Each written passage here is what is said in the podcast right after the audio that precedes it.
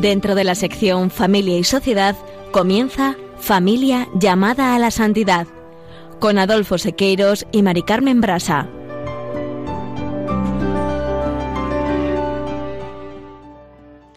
Muy buenos días, queridos oyentes de Radio María y familia Radio María.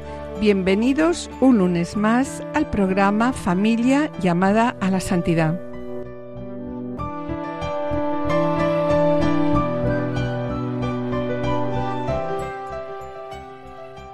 Motivo del Día de los Abuelos, que se celebrará el próximo 26 de julio, festividad de los santos Joaquín y Ana, padres de la Virgen, hemos querido dedicar los programas del mes de julio a los abuelos y a todas las personas mayores que nos rodean, sobre todo en el ámbito de la familia. Y en el programa de hoy, pues vamos a seguir hablando de los mayores, siguiendo las catequesis del Papa Francisco, un discurso de Benedicto XVI, el directorio de la pastoral familiar, eh, y como siempre a la luz de la familia Consortio y la Amoris Leticia. Y en la sección Esposos en Cristo, Juana, Julio y Seque presentarán la vida de Carlos de Austria-Hungría y Cita de Borbón-Parma, que además de su relevancia histórica, son un ejemplo de fidelidad a los valores evangélicos tanto en la vida personal como en la pública. Y ya en el colofón presentaremos una breve síntesis de cómo ven unas nietas a sus abuelos y finalizaremos como siempre el programa con una oración. Directorio de la Pastoral Familiar. Como acabamos de comentar en el sumario, el próximo día 26 se celebrará el Día de los Abuelos.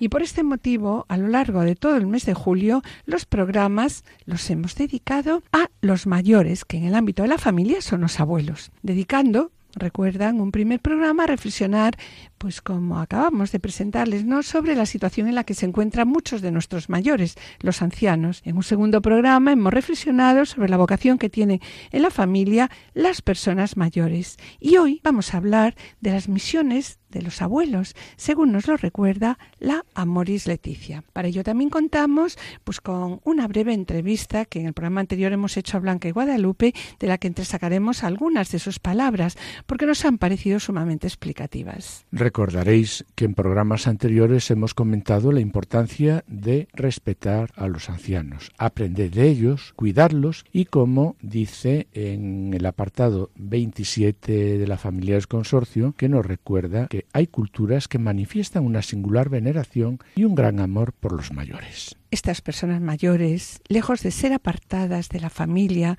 o de ser soportado ¿no?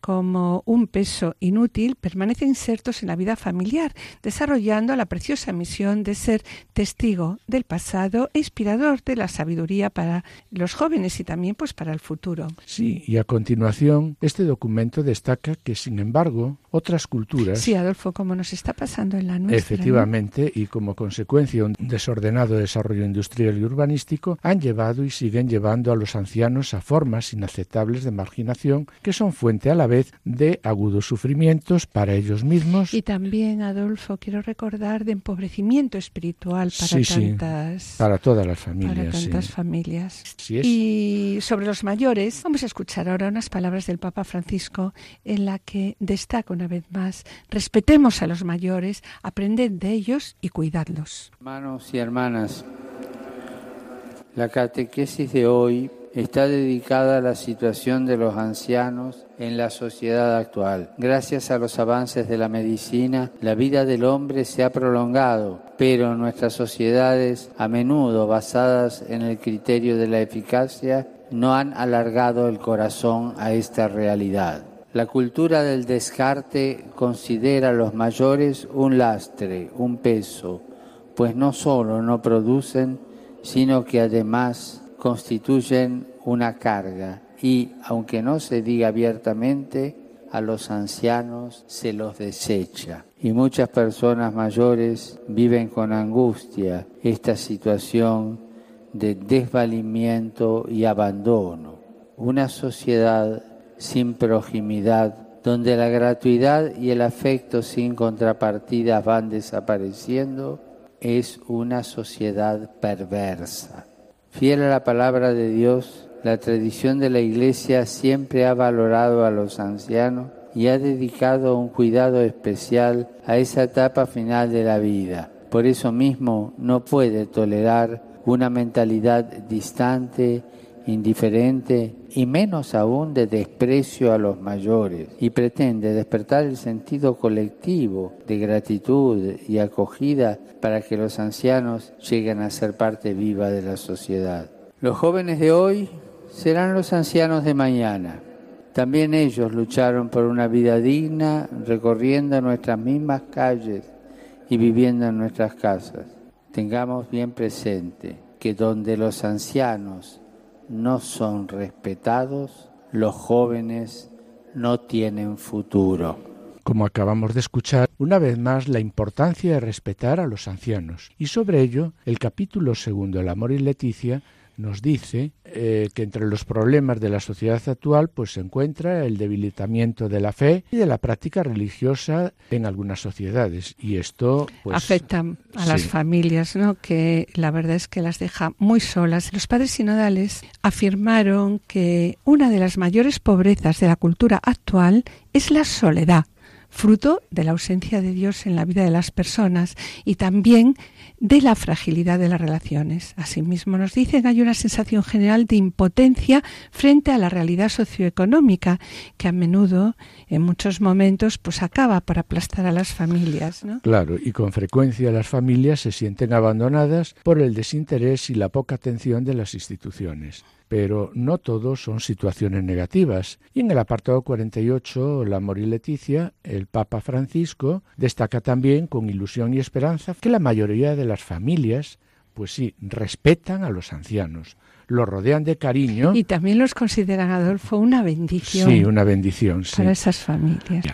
Sí, Adolfo, pero no todo es positivo. De ahí que, con preocupación, destaca a continuación el documento que en las sociedades altamente industrializadas, como comentamos ya a lo largo de estos programas, donde el número de ancianos va en aumento. Sí, mientras que la tasa de natalidad pues disminuye. Pues entonces, ¿los mayores qué sucede? Pues los mayores corren el riesgo de ser percibidos como un peso. Está claro que no todo es positivo. Somos conscientes que en estos momentos, y hay que comentarlo también, la eutanasia y el suicidio asistido son graves amenazas para las familias de todo el mundo. Gravísimas amenazas, pero no podemos olvidarnos de que su práctica es legal en muchos países. Sí, pero bueno, también nosotros somos conscientes, debemos ser conscientes, ¿no?, que la Iglesia se opone firmemente a estas prácticas.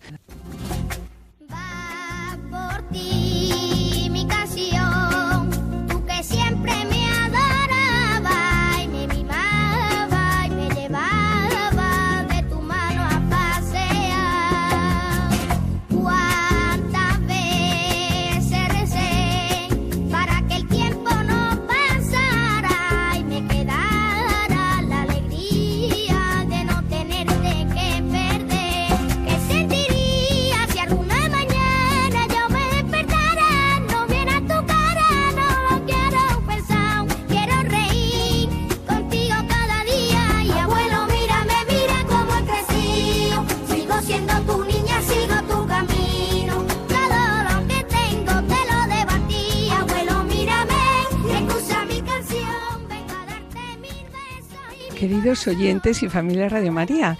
Estamos en el programa Familia llamada a la Santidad, dirigida por Adolfo Sequeiros y quien les habla, Mari Carmen Brasa. Finalizamos esta primera sección y antes de iniciar la segunda, quisiéramos adelantarles que en el colofón seguiremos hablando de lo importante que son los abuelos para los nietos. Y a continuación damos paso al espacio Esposos en Cristo en el que nuestros colaboradores, Juana, Julio y Seque, presentarán la vida de Carlos de Austria, Hungría y Cita de Borgoña Parma, que además de su relevancia histórica, son un ejemplo de fidelidad a los valores evangélicos, tanto en su vida personal como pública. Permanezcan a la escucha. Esposos en Cristo.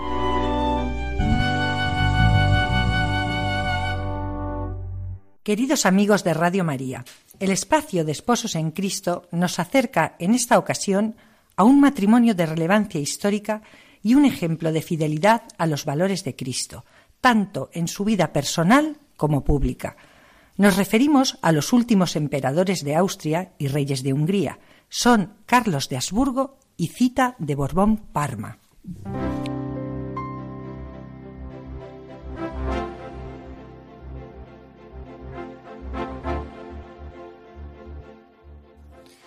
En efecto, para conocer su vida, contamos principalmente con el testimonio de su nieta, la princesa Alejandra, que con ocasión de la beatificación del emperador Carlos en 2004, escribía estas hermosas palabras. Su misma vida espiritual presenta varias facetas que iluminan el mundo de hoy. La del político dispuesto a dar hasta su vida por cumplir su deber cristiano hasta el fin y sin claudicaciones la del esposo ejemplar, la del padre y jefe de familia alegre, cariñoso e intensamente dedicado al bien, sobre todo el espiritual, de sus hijos, su amor a Dios y a la Santísima Virgen, su disposición a aceptar la cruz y su amorosa y confiada entrega a la voluntad divina. En esa trayectoria, la emperatriz Cita, que sobrevivió 67 años a su esposo, también fue un ejemplo constante de ejercicio de la caridad y confianza en la providencia. Por ello, también se ha iniciado el proceso de su beatificación. Conozcamos, en fin, a estos extraordinarios personajes.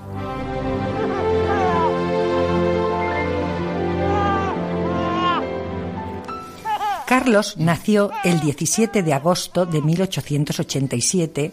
Era hijo del archiduque Otto y de su esposa María Josefa. Según su nieta, la princesa Alejandra, desde niño mostró un carácter especialmente pacífico, religioso y caritativo, con una ardiente devoción eucarística y mariana. Hay testimonios de su niñez por parte de compañeros y profesores que hablan de su piedad, generosidad y humildad. Perdonaba de corazón y no guardaba rencor, incluso cuando intencionadamente se le había causado un mal grave. Era muy alegre, entusiasta y con mucho sentido del humor.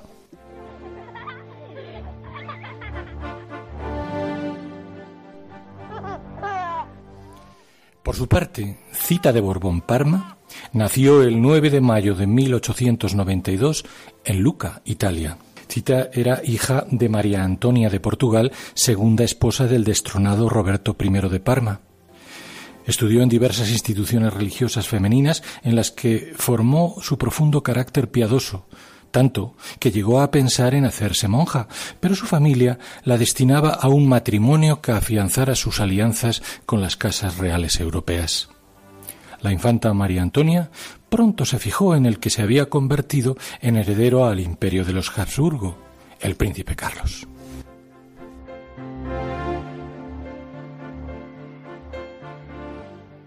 En efecto, Carlos y Cita se comprometieron en matrimonio, desde el primer momento quisieron fundar su vida en valores profundamente cristianos.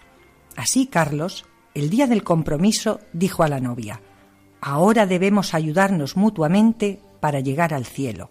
Se casaron en 1911 y fue un matrimonio pleno de amor y felicidad, bendecido con ocho hijos, la última póstuma.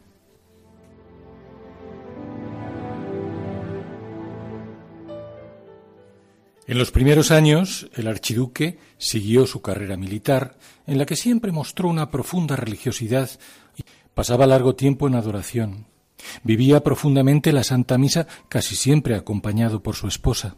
Según el testimonio de su nieta Alejandra, su amor a la Eucaristía iría creciendo a lo largo de su vida y hasta la hora de su muerte. Cuando se le preguntaba de dónde le venía tanta alegría y optimismo, respondía que de su comunión diaria en la oración. Se sumergía además con amor, confianza y entrega a Dios. Desgraciadamente, la armonía de estos primeros años se vio truncada en 1914. El asesinato del archiduque Francisco Fernando y de su esposa en Sarajevo, por una parte, hizo estallar la Primera Guerra Mundial y por otra hizo del archiduque Carlos el heredero directo al trono imperial y real. Estallada la guerra, Carlos debió asumir mandos militares y de gobierno. En el campo de batalla se caracterizó por aplicar estrictas normas humanitarias, como prohibir bombardear iglesias, hospitales, escuelas y blancos civiles. También prohibió la severidad desproporcionada en los castigos.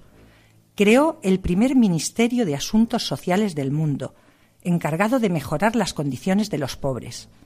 Asimismo, propuso al episcopado la creación de parroquias en barrios populares. Por su parte, la emperatriz también participó activamente en acciones humanitarias durante la guerra. Incluso después de llegar al trono, los emperadores y su familia se sometieron a una rigurosa frugalidad, con la que compartir las estrecheces de su pueblo. La emperatriz creó la obra para el niño que recaudaba fondos, alimentos y ropas para los más necesitados y se encargaba personalmente de controlar su distribución. De igual modo, en numerosas ocasiones hizo declaraciones a favor de la paz. Desde el inicio, Carlos y Cita estuvieron en contra de la guerra y promovieron conversaciones para acabar con el conflicto, contaban con el apoyo del Papa Pío X. Pero las acciones para, promover el diálogo solo fueron entendidas como traición por parte del gobierno de Austria y Hungría. Un gobierno socialista llegó al poder en Austria y se exigió la abdicación de Carlos, pero éste se negó porque lo consideraba una traición a su conciencia. De este modo, el emperador y su familia debieron partir al exilio, y el nuevo poder confiscó todos los bienes privados. Así partieron al exilio en Suiza en medio de numerosas humillaciones y penalidades. Los sostenía la confianza en Dios. Carlos se sentía el padre de sus pueblos y veía que al fin de la monarquía y el desmembramiento del imperio sólo vendrían males espirituales y materiales. Sin embargo, siempre vio, hasta en las pruebas más difíciles, la mano paternal de Dios. Al terminar 1918, cuando alguien le comentó que no había mucho que agradecer en año tan trágico, respondió que todo lo contrario, que Dios le había dado en ese año gracias tales que rebosaba de agradecimiento a él. El Papa Benedicto XV, temiendo la extensión del comunismo por Europa, le exhortó para que recuperara el trono de Hungría, pero tras varios intentos fallidos y preocupado por verter la sangre de súbditos inocentes, desistió. Sus enemigos consiguieron que esta vez fuera desterrado bien lejos de Europa.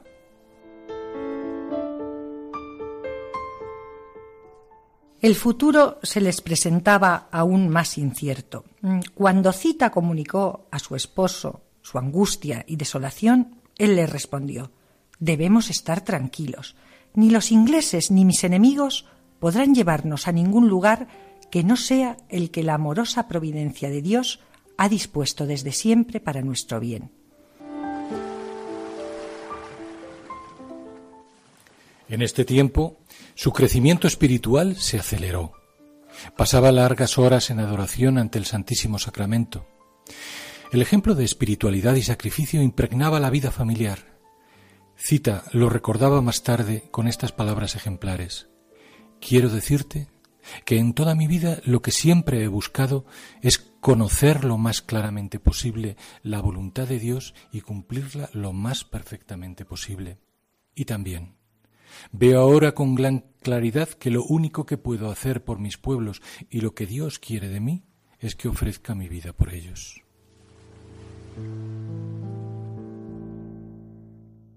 Al poco tiempo, Carlos se enfermó de pulmonía y gripe. Por falta de recursos se llamó tarde al médico. Su cuerpo se fue llenando de llagas dolorosas. Su nieta Alejandra nos ha transmitido el recuerdo de sus últimas horas. La noche de su muerte, en un momento de lucidez, murmuró en paz Debo sufrir así para que mis pueblos puedan vivir de nuevo unidos.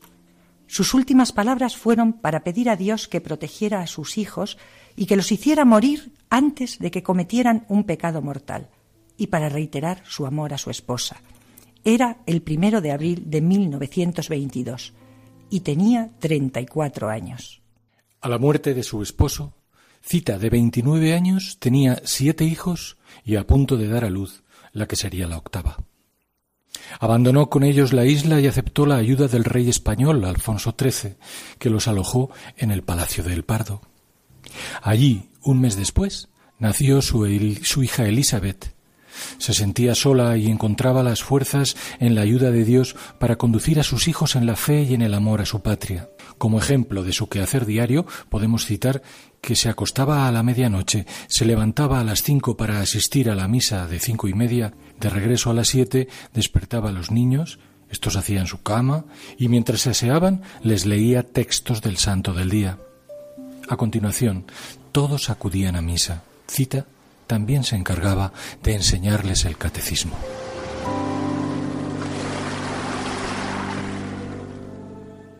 Poco a poco la situación financiera mejoró porque se les permitió acceder a algunos de sus bienes. Con ellos ejercía la caridad.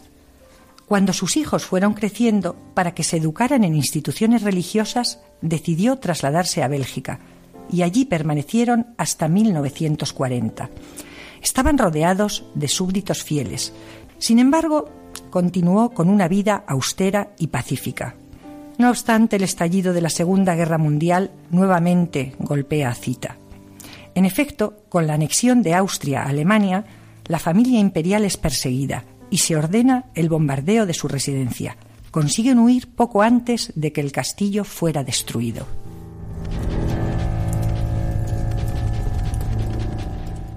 Nuevamente parte al exilio, en este caso elige Quebec, en Canadá, porque allí los cuatro hijos menores pudieran acabar sus estudios. Durante el periodo de la Segunda Guerra Mundial vuelven las penurias económicas. Su vida se vuelve aún más austera. Movida por su gran sensibilidad ante el sufrimiento y el desamparo de su pueblo a causa de la guerra, recauda y recauda donaciones e imparte conferencias por todo Canadá e incluso por Estados Unidos.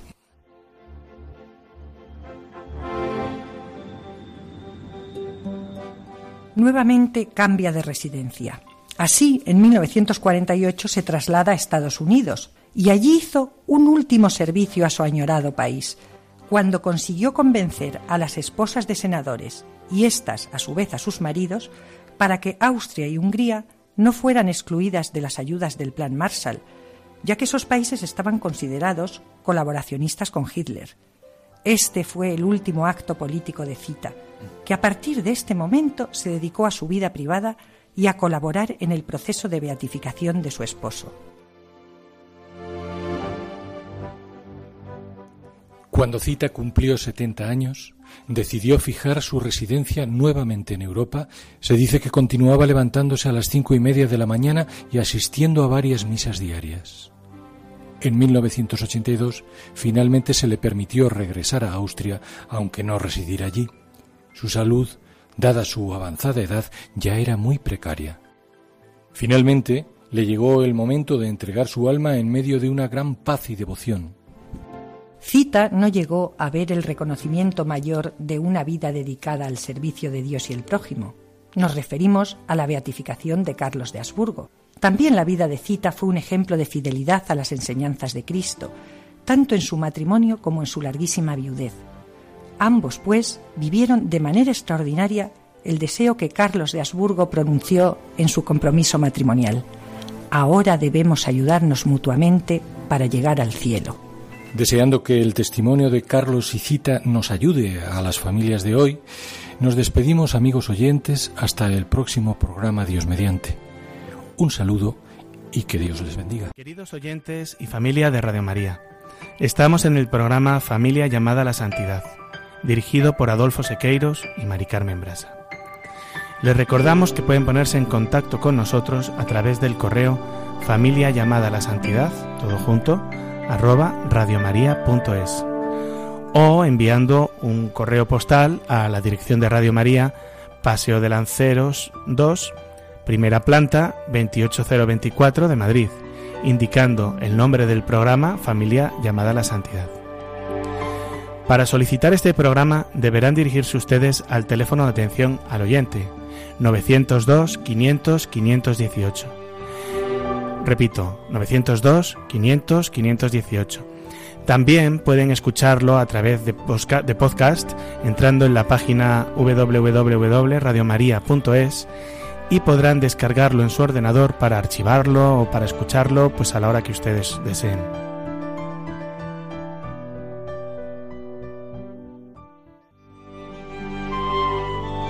Colofón.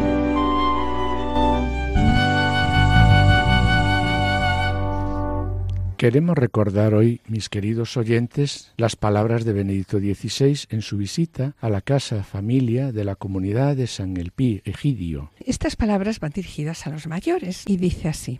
Vengo entre vosotros como anciano que visita a sus coetáneos. Sobra decir que conozco bien las dificultades, los problemas y las limitaciones de esta edad, y sé que estas dificultades para muchos se han agravado con la crisis económica. A veces, a una cierta edad, sucede que se mira el pasado, añorando cuando se era joven, se tenía energías y se hacían planes de futuro. Así que la mirada a veces se vela de tristeza, considerando esta fase de la vida como un tiempo de ocaso. Y continúa diciendo esa mañana, dirigiéndose a todos los ancianos, Consciente de las dificultades, dice, que nuestra edad comporta, desearía deciros con profunda convicción, es bello ser anciano. En cada edad es necesario saber descubrir la presencia y la bendición del Señor y las riquezas que ella contiene. Jamás hay que dejarse atrapar por la tristeza. Hemos recibido el don de una vida larga. Vivir es bello. También a nuestra edad dice él, a pesar de que algún achaque y limitación ya tenemos, ¿no? Sí, y en que nuestro rostro esté siempre la alegría de sentirnos amados por Dios y no la, tristeza, nos dice.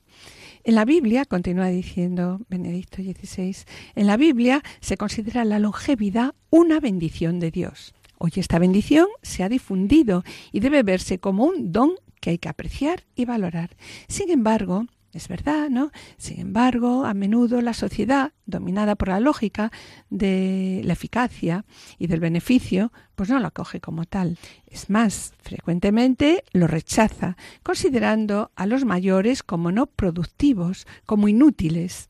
Muchas veces se percibe el sufrimiento de quien está marginado, vive lejos de su propia casa. O sea, ya en soledad. Sí, pienso continúa diciendo que se debería actuar con mayor empeño, empezando por las familias y las instituciones públicas, para que los mayores puedan quedarse en sus propias casas. Eso sería lo ideal. La sabiduría de la vida, de la que somos portadores, es una gran riqueza. La calidad de una sociedad, quisiera decir, de una civilización, enfatiza el Papa. Se juzga también. Se juzga, se juzga también por cómo se trata a los ancianos y por el lugar que se le reserva en la vida en común. Quien da espacio a los ancianos hace espacio a la vida. Quien acoge, a los, ancianos, también nos dice él, acoge a la vida. Acoge a la vida. Mediante la solidaridad entre los jóvenes y los ancianos, continúa diciendo, ¿no? Ha ayudado a que se, comprenda que la Iglesia es efectivamente familia de todas las generaciones, donde cada uno debe sentirse en casa, como en casa, y donde no reina la lógica del beneficio y el tener, sino la lógica de la gratuidad y el amor. Cuando la vida se vuelve frágil, en los años de la vejez, jamás pierde su valor y dignidad. Cada uno de nosotros, en cualquier etapa de la existencia, tenemos que tener claro que somos queridos y, amados por Dios y que cada uno es importante y necesario. Y quiero añadir que Benedicto XVI, en otra homilía, con motivo de la celebración del Año Europeo del Envejecimiento y de la Solidaridad entre las Generaciones, expone con mucha vehemencia, una vez más, deseo recalcar que los ancianos son un valor para la sociedad, sobre todo para los jóvenes. No puede existir verdadero crecimiento humano y educación sin un contacto fecundo con los ancianos. Porque su existencia misma es como un libro abierto, en el que las jóvenes generaciones pueden encontrar preciosas indicaciones para el camino de la vida. Y dirigiéndose a los mayores, les dice Benedicto XVI también, ¿no? Dice, queridos amigos, a nuestra edad experimentamos con frecuencia la necesidad de ayuda de los demás, ¿no? En el Evangelio leemos que Jesús le dijo al apóstol Pedro, cuando eras joven tú mismo te ceñías e ibas a donde querías, pero cuando seas viejo extenderás las manos, otro te ceñirá y te llevará a donde no quieras.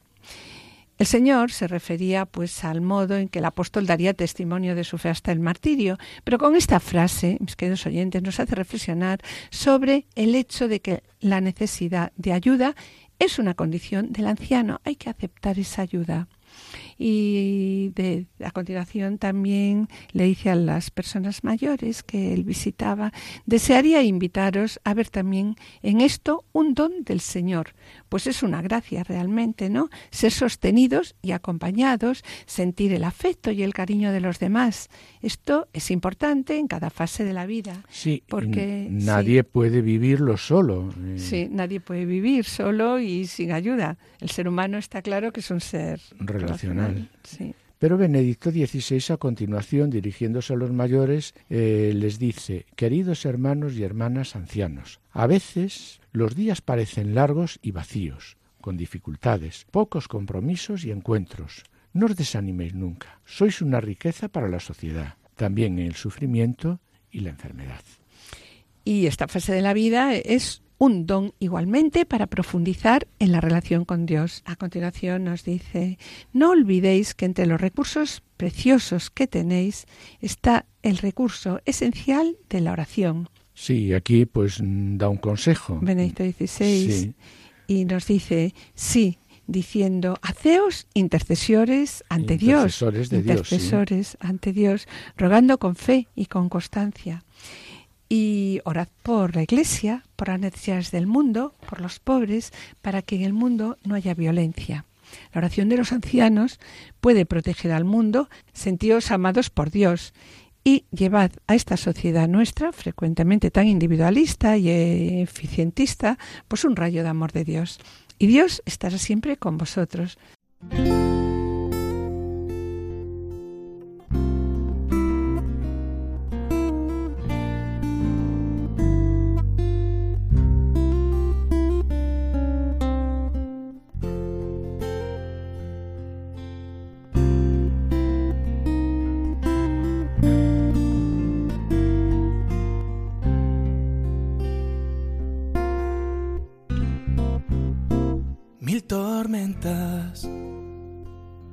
Pasado ya, que es verdad que lo has pasado mal, ya lo sé. Que mil horrores te han tratado mal y que el tiempo no puede volver hacia atrás. Ocho décadas y algún año más, sigue luchando siempre hasta que no puedas más las piedras que he visto hacen más duro el camino y que sabes que lo estás pasando mal. Pero en el fondo tu vida no ha estado nada mal. Pero en el fondo tú sabes que eres árbol de mi vida. Pero tú siempre has sido ejemplo Sabes, esto es así.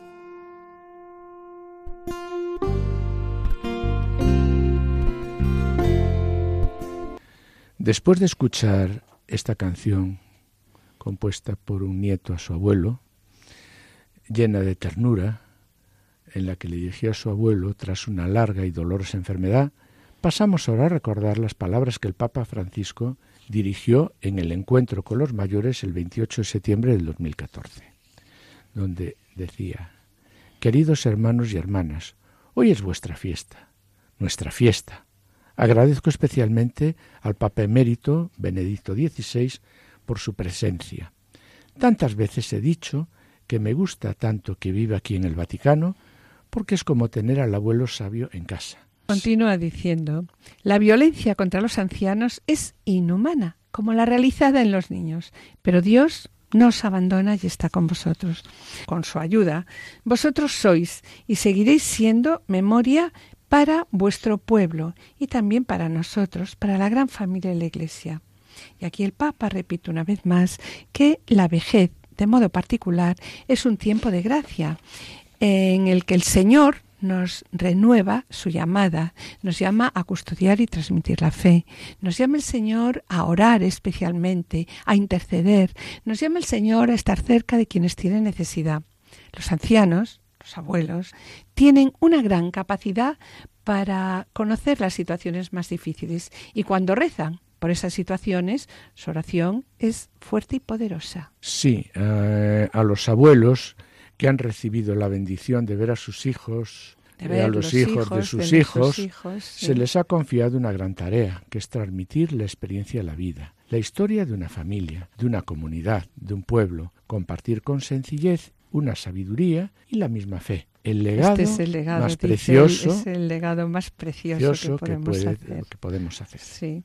Y enfatiza también diciendo, dichosas esas familias que tienen a los abuelos cerca. El abuelo es padre dos veces y la abuela es madre dos veces. Pero no siempre el anciano, el abuelo, la abuela, tiene una familia que puede acogerlo. Y entonces, bienvenidos los hogares para los ancianos. Y dice a continuación, me siento cercano a los numerosos ancianos que viven en estos institutos y pienso con gratitud en quienes les visitan y se preocupan por ellos. Las casas para mayores deberían ser los pulmones de humanidad en, un, país, en un barrio, en una parroquia, y deberían de ser los santuarios de humanidad donde el mayor y el débil es cuidado y protegido como un hermano o una hermana mayor. Hace tanto bien el ir a visitar a un anciano. Mirad a nuestros chicos. A veces les vemos desganados y tristes. Van a visitar a un anciano y, se, vuelven alegres. Pero existe también, continúa diciendo, la realidad del abandono de los ancianos. ¿Cuántas veces se descartan a los ancianos con actitudes de abandono que son una auténtica eutanasia escondida? Es el efecto de esta cultura del descarte que hace mucho mal a nuestro mundo vemos cómo se descartan a los niños, se descartan a los jóvenes porque no tienen trabajo, se descartan a los ancianos con el pretexto de mantener un sistema económico equilibrado, en cuyo centro no está la persona humana, sino que es lo que está el dinero. Aquí nos propone que todos estamos llamados a contrarrestar esta venenosa cultura del descarte. Nosotros los cristianos, dice, junto con todos los hombres de buena voluntad, estamos llamados a construir con paciencia una sociedad más acogedora, más humana, más inclusiva, que no tiene necesidad de descartar al débil de cuerpo y de mente. Es más, una sociedad que mide su paso precisamente en esas personas. Y como cristianos, y también pues como ciudadanos, estamos llamados a imaginar con fantasía y sabiduría los caminos para afrontar este desafío. Y enfatiza a continuación, un pueblo que no custodia a los abuelos, no los trata bien, entonces pues es un pueblo que no tiene futuro. ¿Y por qué no tiene futuro? Pues, pues porque, pierde la memoria. Eso es. Y se le arranca sus propias raíces. De sus propias raíces. Y aquí el Papa, y queremos comentarlo, ¿no? Nos hace a todos los abuelos una severa advertencia y nos dice, pero cuidado, vosotros tenéis la responsabilidad de tener vivas estas raíces en vosotros mismos. Y añade, eh, con la oración, la lectura del Evangelio. Y también por las obras de misericordia. Y también con las obras de misericordia. Así permaneceremos como árboles vivos que también en la vejez no dejan de dar fruto. Una de las cosas más bellas de la vida de familia, de nuestra vida humana de familia, es acariciar a un niño y dejarse acariciar por un abuelo o una abuela.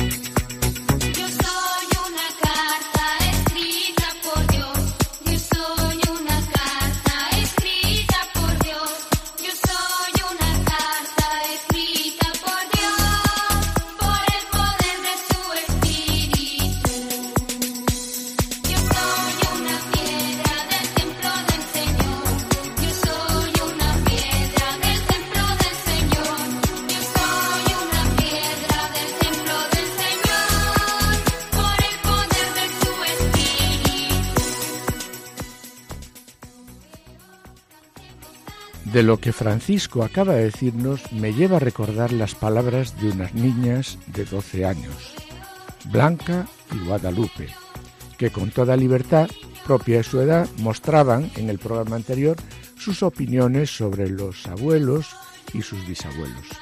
De ellas destacamos algunas de sus opiniones y escuchemos las palabras de nuevo. ¿Qué son para ti los abuelos?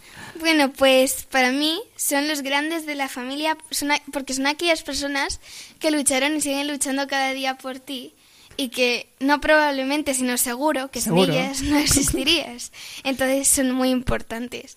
Y yo quiero añadir que los abuelos son unas bellísimas personas que nos quieren y ayudan como unos segundos padres.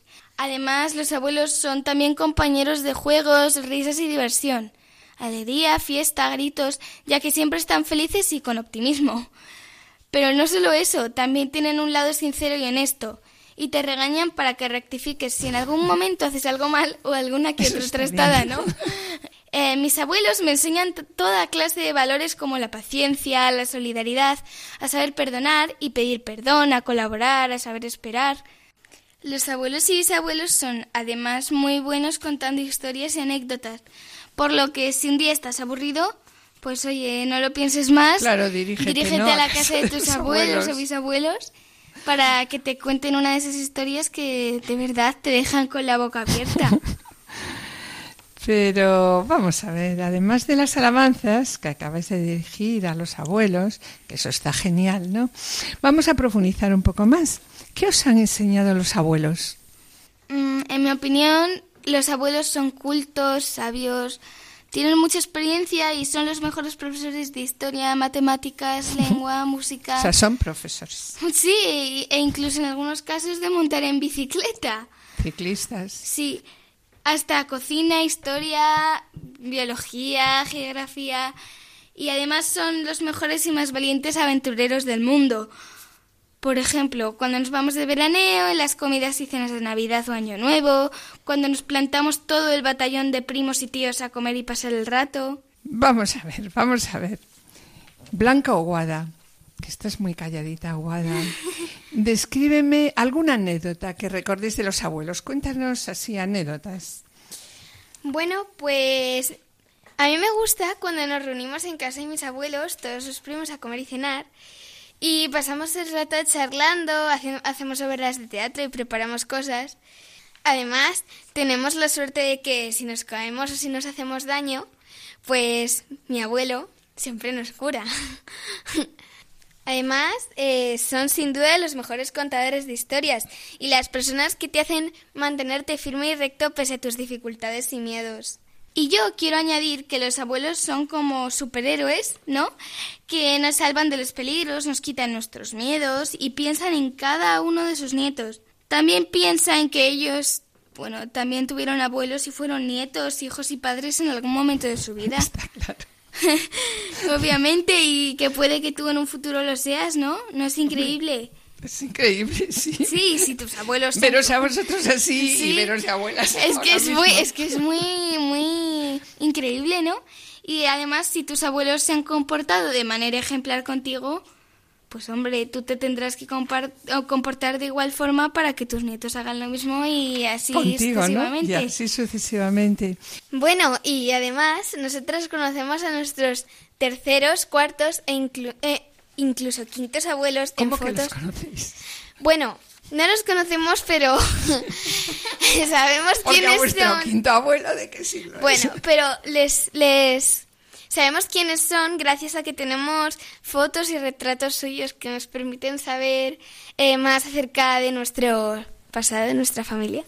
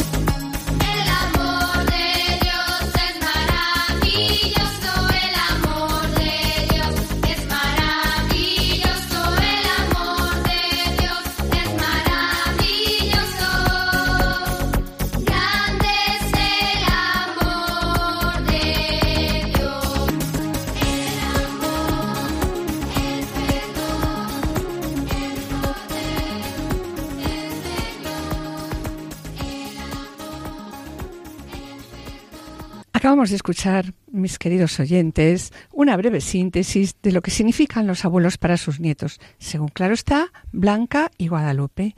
Para ellas dos, ¿no? Los abuelos, en primer lugar, son los grandes de la familia y sin ellos no existirían. Son luchadores que les protegen y siempre están ahí.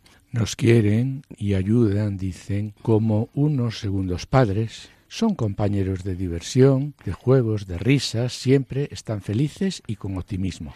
También dice que tienen un lado honesto porque te regañan si haces algo que no es correcto, te hacen mantenerte firme y recto y también pues que la salvan de muchas dificultades y miedos. Te enseñan toda clase de valores como saber perdonar, colaborar, son grandes relatores de historias y si estás aburrido, pues dirígete a casa de tus abuelos. a casa de los abuelos.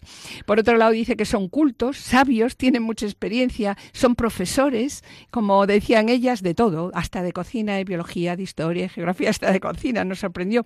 Son también eh, deportistas, son ciclistas, son grandes aventureros.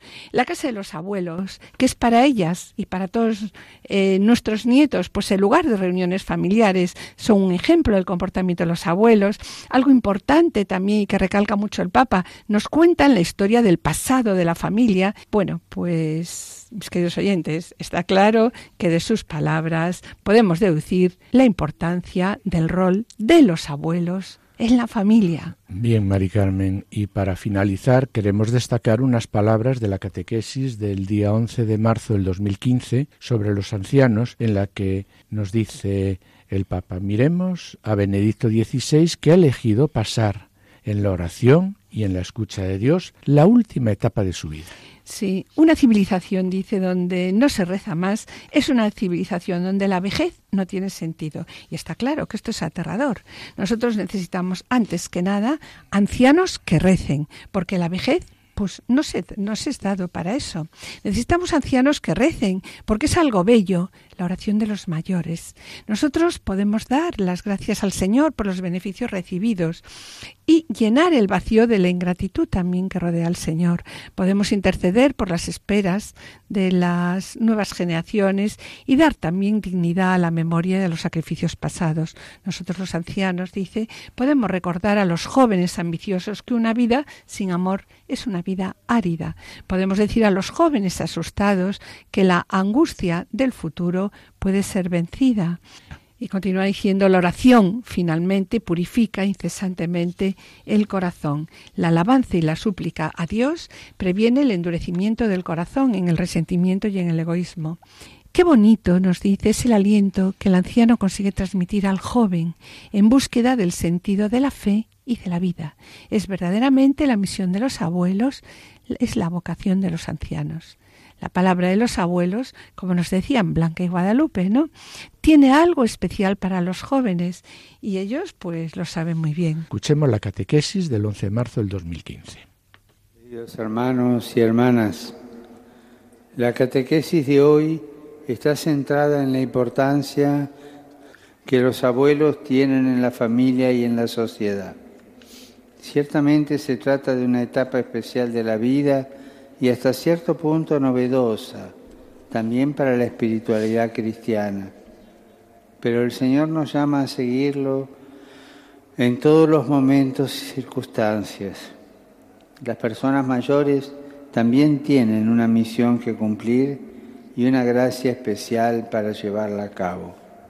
Los abuelos de hoy están llamados a formar un coro permanente en el gran santuario espiritual de nuestro mundo, a sostener con su oración e infundir ánimo con su testimonio a cuantos luchan en el campo de la vida.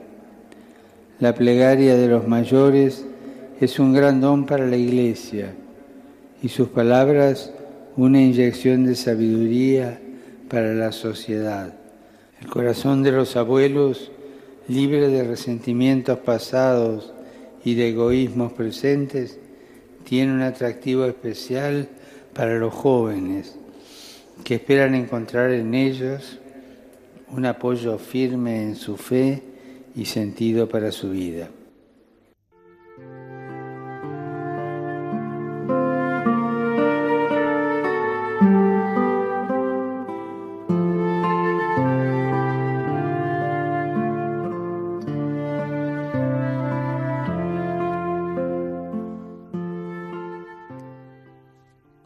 Queridos oyentes, después de haber reflexionado sobre la vocación de las personas mayores, los abuelos, vamos a pedir al Señor por nosotros, padres, madres, tíos, abuelos y abuelas, que diariamente rogamos con fe y perseverancia por nuestros hijos y nietos con esta oración de Benedicto XVI.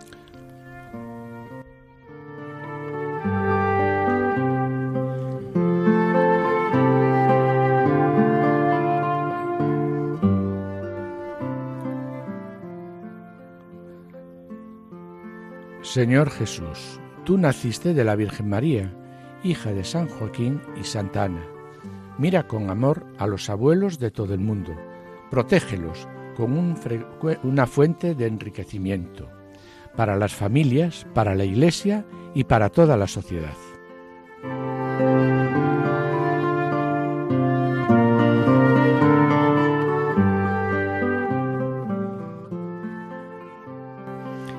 Sosténlos que cuando envejezcan sigan siendo para sus familias pilares fuertes de la fe evangélica, custodios de los nobles ideales hogareños, tesoros vivos de sólidas tradiciones religiosas.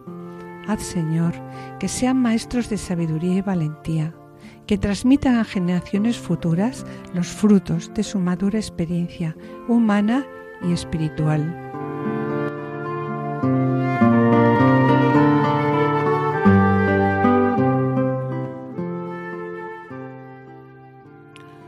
Señor Jesús, ayuda a las familias y a la sociedad a valorar la presencia y el papel de los abuelos, que jamás sean ignorados o excluidos, sino que encuentren respeto y amor. Ayúdales a vivir serenamente y a sentirse acogidos durante todos los años de la vida que les concedas.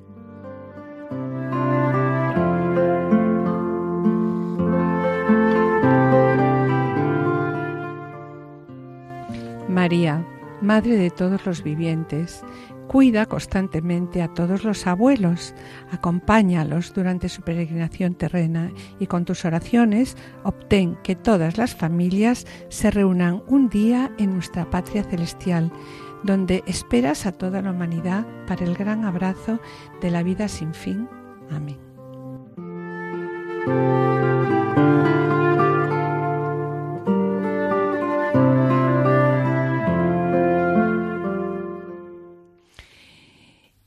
Y bien, mis queridos oyentes, con pena tenemos que despedirnos. Os recordamos que durante este año, durante lo largo de todo este año, estamos llevando a cabo en Radio María la campaña Vuelve a casa, vuelve a la iglesia, en la que se pretende llegar a las periferias y atraer al alejado a la vez que se le acompañe en su camino de conversión. Este verano estamos intensificando las acciones mediante una programación especial con historias y testimonios de personas como tú, personas que en un momento de sus vidas fueron tocadas por Dios y decidieron cambiar el, rumbo de su vida y emprendieron así el emocionante camino de vuelta a su verdadero hogar. Si quieres descubrirlas, este es tu lugar. Escucha Radio María y di también que escuchas la radio de la Virgen.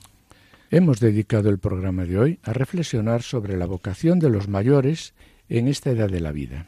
En la sección Esposos en Cristo, Juana, Julio y Seque han presentado la vida de Carlos de Austria, Hungría y Cite Borbón Parma. Les deseamos también pues que pasen unas felices vacaciones. El descanso no solo es necesario para el cuerpo, sino que debe ser también un tiempo de paz y alegría en el seno de una alegre vida familiar.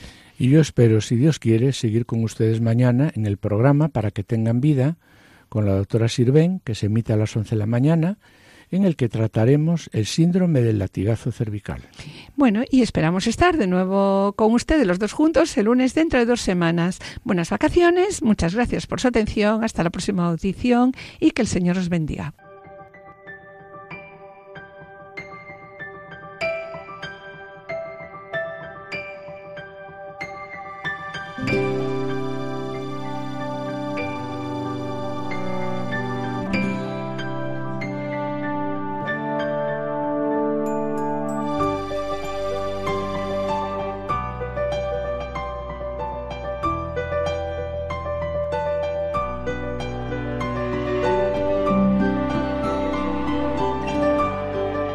Han escuchado Familia llamada a la santidad, con Adolfo Sequeiros y Mari Carmen Brasa.